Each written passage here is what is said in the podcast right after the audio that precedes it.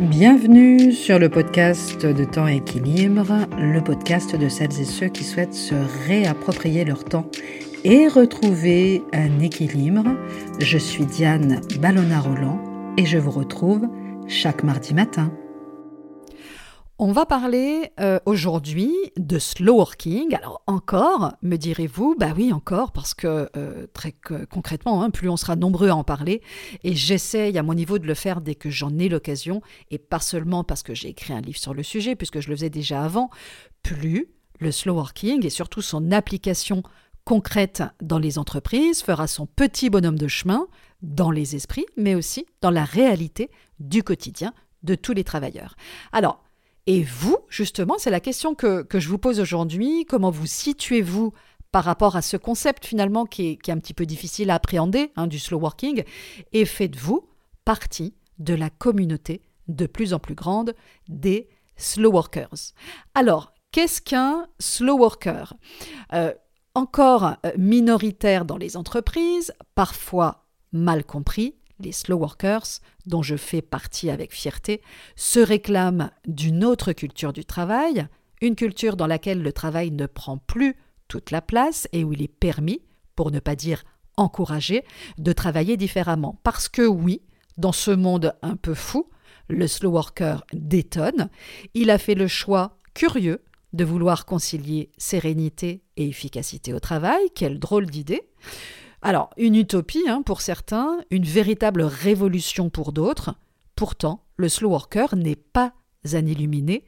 Il connaît par cœur la pression des délais le culte de l'urgence, la course à la productivité et la surcharge de travail. Il les connaît si bien qu'il les a d'ailleurs souvent vécus dans sa chair à travers un ou plusieurs épuisements qui ont failli le mettre à terre, il s'en est même fallu parfois de peu, et l'éloigner définitivement du monde de l'entreprise. Depuis, le slow, worker pardon, a remis à place sa relation au travail, il a appris à travailler moins mais mieux, à travailler intelligemment plutôt qu'avec excès, et on y reviendra, à doser son effort et à s'octroyer chaque jour des temps de pause, parce qu'il a compris que c'était le meilleur moyen pour lui de préserver son plaisir intact, d'être chaque jour dans le respect de ses valeurs, de tenir le rythme dans la durée et de ne pas s'épuiser à la tâche. Il y parvient, même si, ben, il le reconnaît, ce n'est pas simple tous les jours. Le slow worker, c'est un précurseur, c'est un visionnaire, c'est un résistant qui a fait de cette révolution douce son nouveau chemin de vie. Alors, à contre-courant du fast working, le slow working pourrait se définir comme un mouvement qui vous invite à repenser votre relation au travail et au temps afin de gagner en sérénité, bref, à ralentir quand c'est nécessaire, et donc pas forcément tout le temps non plus, et à réhabiliter surtout le long terme, le temps long, dans les entreprises. Le slow working entend ainsi réconcilier sérénité et efficacité au travail, comment rester dans l'efficacité que l'on attend de moi, tout en préservant mon énergie et mon équilibre personnel. Alors, et si maintenant, justement, parce que ça c'est bien beau, etc., etc., mais si on parlait un petit peu de vous, vous êtes peut-être tenté par le slow working. Alors forcément, hein, euh, sur papier comme ça, l'idée est plutôt séduisante, vous y avez même déjà pensé, mais très rapidement, un flot d'idées reçues, et j'ai l'habitude parce que je me confronte souvent à ces idées reçues, vient balayer vos meilleures attentions. Alors, prenons ensemble ce matin un petit temps justement pour déconstruire les préjugés sur le slow working et vous aider peut-être, et en tous les cas je l'espère, à franchir le pas. Alors, idée reçue numéro 1, j'ai trop de boulot pour mettre en pratique le slow working. Alors, on touche là véritablement au cœur de l'idée reçue la plus répandue sur le slow working parce qu'elle est inscrite dans l'ADN même de nos croyances sur la productivité et l'efficacité. Pour déconstruire les idées reçues sur le slow working, il faut donc d'abord déconstruire celles que l'on a intégrées, et parfois depuis très longtemps, sur le travail efficace. Donc euh, c'est euh, véritablement une croyance, un préjugé très profondément ancré en nous, qui dit que pour bien travailler et être efficace, il faut travailler dur et longtemps. Or, il ne s'agit pas avec le slow working, de travailler systématiquement plus lentement, mais surtout de travailler mieux, de travailler de façon plus réfléchie et surtout de façon plus efficace. Deuxième idée reçue, idée reçue numéro 2, je passerai forcément pour euh, un lent, un fainéant ou pire, un illuminé en décalage complet avec l'entreprise si j'adopte le slow working au travail. Alors, Clairement, il n'est pas rare, quand je vante, entre guillemets, hein, les mérites du slow working, de me voir opposer donc toute une série d'arguments qui fait référence justement au qu'en dira-t-on. Euh, on est encore hein, dans une société qui valorise la vitesse, euh, synonyme encore de réactivité et d'efficacité, ou qui valorise également l'action au détriment de la réflexion. Donc la peur du regard de l'autre est encore très forte.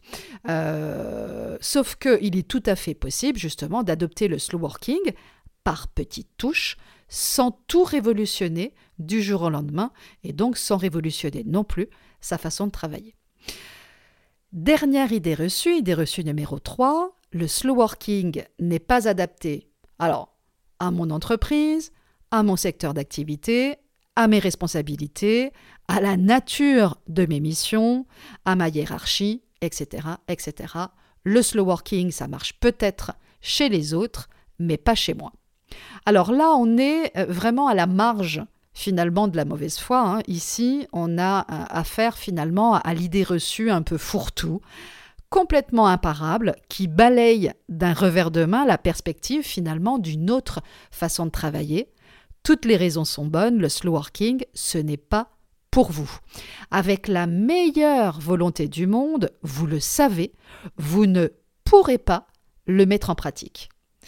Moi, ce que je vous propose, c'est autre chose. Si on essayait ensemble, le temps, par exemple, d'écouter cet épisode, le temps d'une, deux ou trois semaines aussi, juste pour voir ce que ça donne et surtout pour voir ce que cela change très concrètement pour vous en termes de ressenti et en termes finalement d'expérience. Donc, rien de bien sorcier, hein, juste quelques pistes ici et là, sans prétention, qui vous aideront à initier un mouvement, à passer finalement, et c'est là le plus dur, hein, de la théorie à la pratique, ou, dit autrement, euh, j'aime bien cette expression, d'une intention molle, j'aimerais bien, je souhaiterais, etc., à une mise en application concrète immédiate d'une autre façon de travailler. Alors, pour y parvenir, je vous propose aujourd'hui trois petits exercices très concrets. Premier exercice, piste numéro 1, euh, euh, ma définition du slow working. Et vous, du coup, c'est la question que je vous pose aussi, qu'est-ce que vous mettez finalement derrière la notion de slow working? Est-ce que vous pensez qu'il soit réellement possible de travailler moins mais mieux? Et même parfois osons le dire, de ralentir au travail. Et euh, tout simplement, prenez, si vous le souhaitez, quelques minutes, posez-vous justement pour définir euh, pour vous ce qu'est le slow working. Deuxième petit exercice, mes croyances et idées reçues sur le slow working. Quelles sont aujourd'hui vos croyances et vos idées reçues donc sur le slow working? Autrement dit, pensez-vous qu'il soit réellement possible de travailler moins mais mieux, et donc de ralentir aussi un petit peu quand justement les circonstances s'y prêtent au travail. Et puis enfin, troisième et dernier petit, petit exercice, je fais l'état des lieux de mon rythme professionnel avec objectivité. Donc je vous invite tout simplement pendant une semaine ou plus d'observer avec recul et avec objectivité et donc sans affect la façon dont vous travaillez. Donc ne jugez pas, ne condamnez pas, observez simplement votre journée de travail, vos relations avec les autres et portez une attention particulière au rythme que vous vous imposez. Et au terme d'une semaine, vous faites simplement le bilan. Est-ce que vous avez été surpris ou surprise de la façon dont vous vivez votre temps au travail, dont vous l'occupez, consciemment ou non? Est-ce que vous avez pu repérer des marges de manœuvre pour travailler autrement, peut-être différemment et peut-être parfois même surtout plus lentement. Alors, bien sûr, hein, pas forcément pour toutes les tâches, mais peut-être juste pour certaines d'entre elles, celles peut-être qui méritent réflexion ou qui méritent peut-être plus particulièrement toute votre attention. Voilà, donc ce sera tout euh, pour, euh, pour ce matin. Voilà, c'est une petite réflexion et surtout une invitation très concrète à rejoindre la grande communauté, en tous les cas une communauté qui devient de plus en plus grande, euh, des slow workers. Euh, voilà, parce que, euh, comme je disais tout à l'heure, on est finalement des résistants et que on doit justement pouvoir envisager également de travailler autrement et de travailler surtout différemment. Voilà, je vous souhaite évidemment une très belle semaine, une belle réflexion aussi, et puis je vous retrouve dès mardi prochain pour un tout nouvel épisode. À très bientôt!